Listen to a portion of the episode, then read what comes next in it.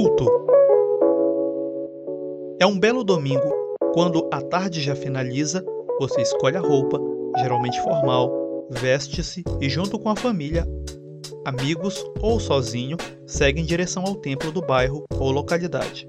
É hora de mais um culto dominical ou sabatino, onde você diz estar em comunhão com os irmãos, pois todos deixaram suas casas e estão ali entoando cânticos congregacionais.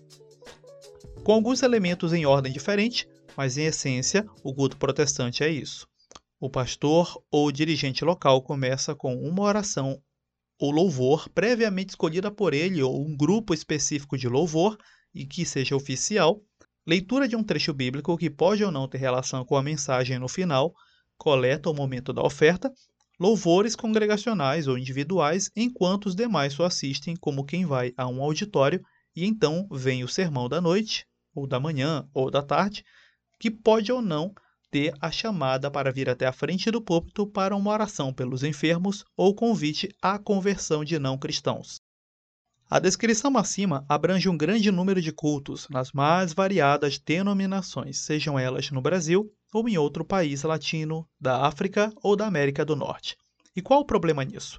Bem, olhando pela ótica evangélica e também cidadã nenhum, afinal são pessoas exercendo o seu direito de expressar sua fé mas a ideia aqui é desambiguar os termos, descrevê-los pelas lentes das escrituras ou enfatizar as mudanças que ele sofreu no tempo com a dinâmica das sociedades humanas. Assim é o chamado culto, que é como chamam as reuniões evangélicas protestantes regidas por uma liturgia. A liturgia nada mais é do que a ordem do culto, o modo como ele vai se desenrolando, o que vem antes ou depois de cada louvor, palavra ou sermão.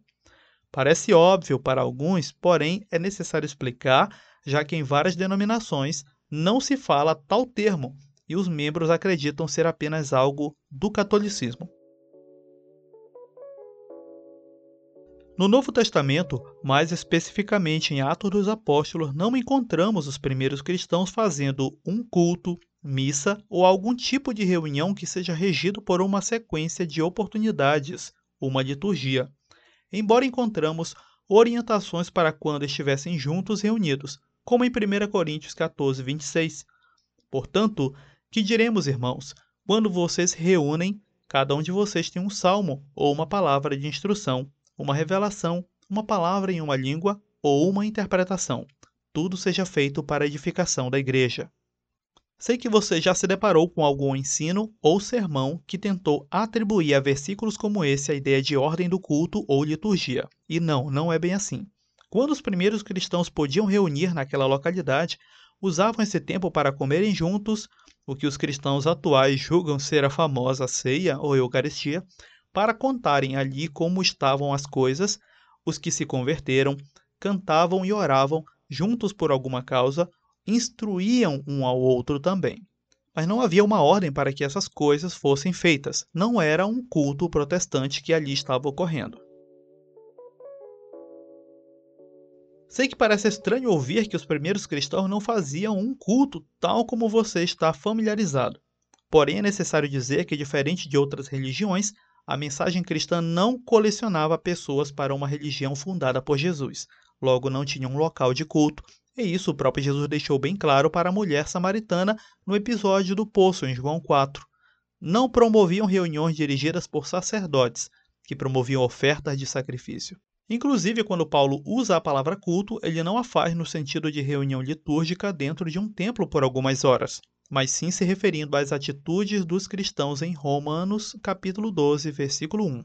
Rogo-vos, pois, irmãos, pela misericórdia de Deus, que apresenteis o vosso corpo por sacrifício vivo, santo e agradável a Deus, que é o vosso culto racional.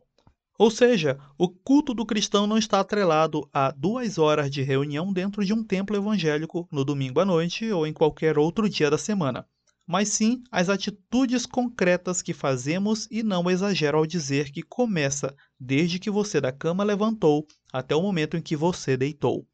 Paulo cita algo do tipo em 2 Coríntios capítulo 5, verso 10. Porquanto todos nós deveremos comparecer diante do tribunal de Cristo, a fim de que cada um receba o que merece, em retribuição pelas obras praticadas por meio do corpo, quer sejam boas, quer sejam más. perfeita reconciliação com Deus. Aquela ajuda ao desconhecido, feita diante de Deus, culto. Ajudou no trabalho alguém que nem tem apreço por você? Culto. Brigou com quem você ama, pai, mãe, destratou a esposa, o esposo? Sim, infelizmente você fez isso diante do Senhor, como um culto. Não é à toa que o próprio Jesus cita em Mateus 25 que as atitudes benevolentes para com os pequeninos são a expressão natural daqueles que são os benditos do Pai e herdarão o reino. Sei que fica a dúvida. Tá, então como esse tipo de culto com cânticos, leitura bíblica e sermão começou? Vamos ser breves. É uma herança da antiga missa católica. A liturgia, ou melhor dizendo, esse período de tempo reunidos em um templo cantando, lendo trechos bíblicos e ouvindo o sermão de um líder, é uma versão mais enxuta da missa. Missa que, por sua vez, começa como reunião nos primeiros séculos, adaptando elementos do culto judaico e os embreando de linguagem cristã. E isso é algo admitido nos materiais católicos de instrução litúrgica, por exemplo. O imperador romano Trajano, que governou do final do século I e início do II, chegou a classificar os cristãos como céticos, como ateus, porque não via eles terem sacerdotes, festas religiosas, templos, diferente dos judeus.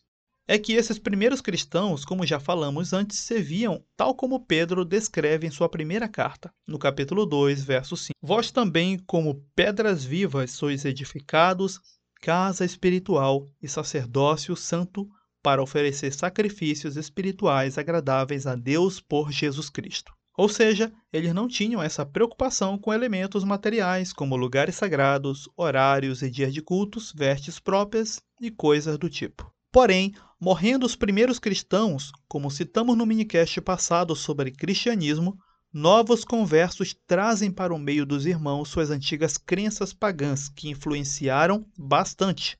Como disse Paulo em 1 Coríntios 8, falando sobre comida sacrificada, alguns ainda comiam familiarizados para com seus antigos ídolos.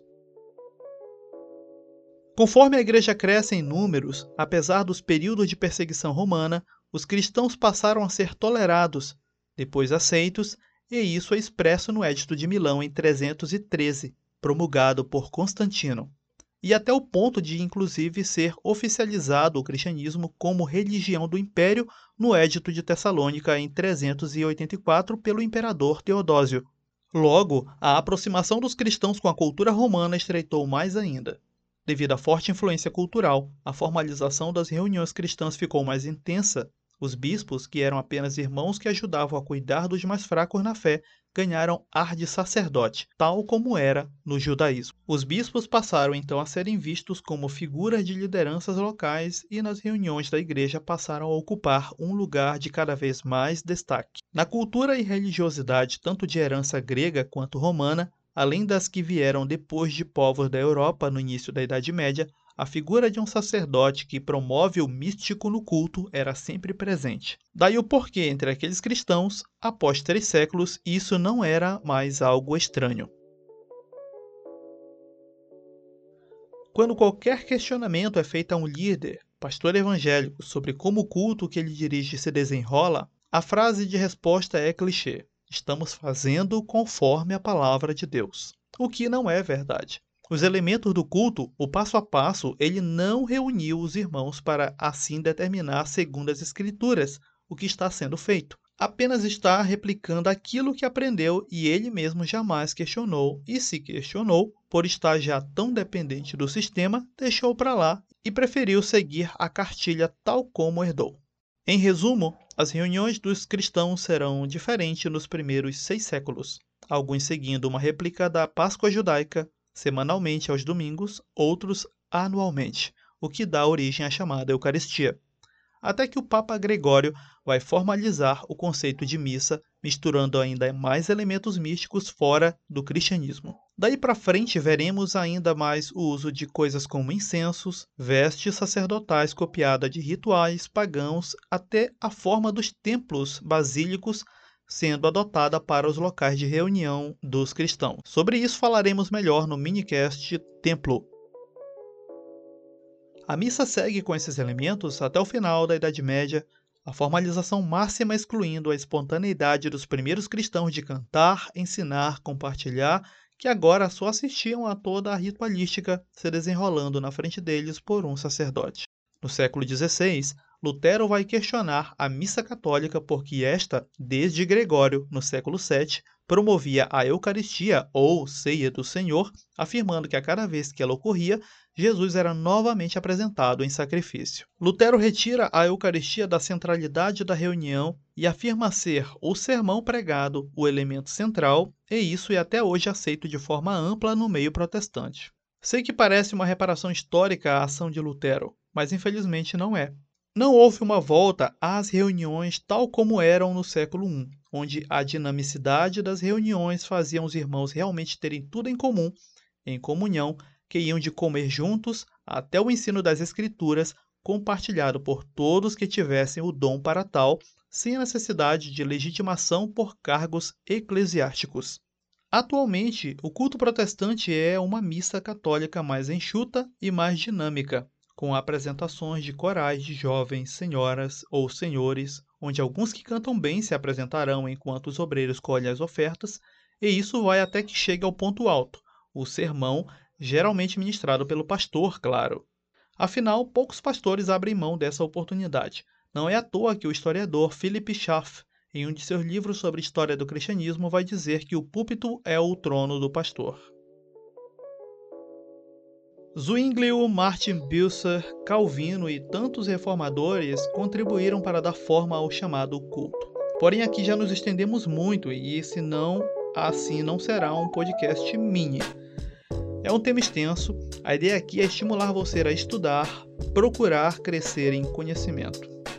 Eu não tenho a pretensão de constranger você a não ir mais para o seu culto na sua congregação, mas não citar o mínimo da história de como se originou, ou pior, dizer que o culto protestante é fiel às reuniões dos cristãos da igreja primitiva é insultar sua inteligência é, e usar de desonestidade com você. No mais, aqui seu irmão David Brito se despede e até um próximo minicast aqui na Escola de Bereia.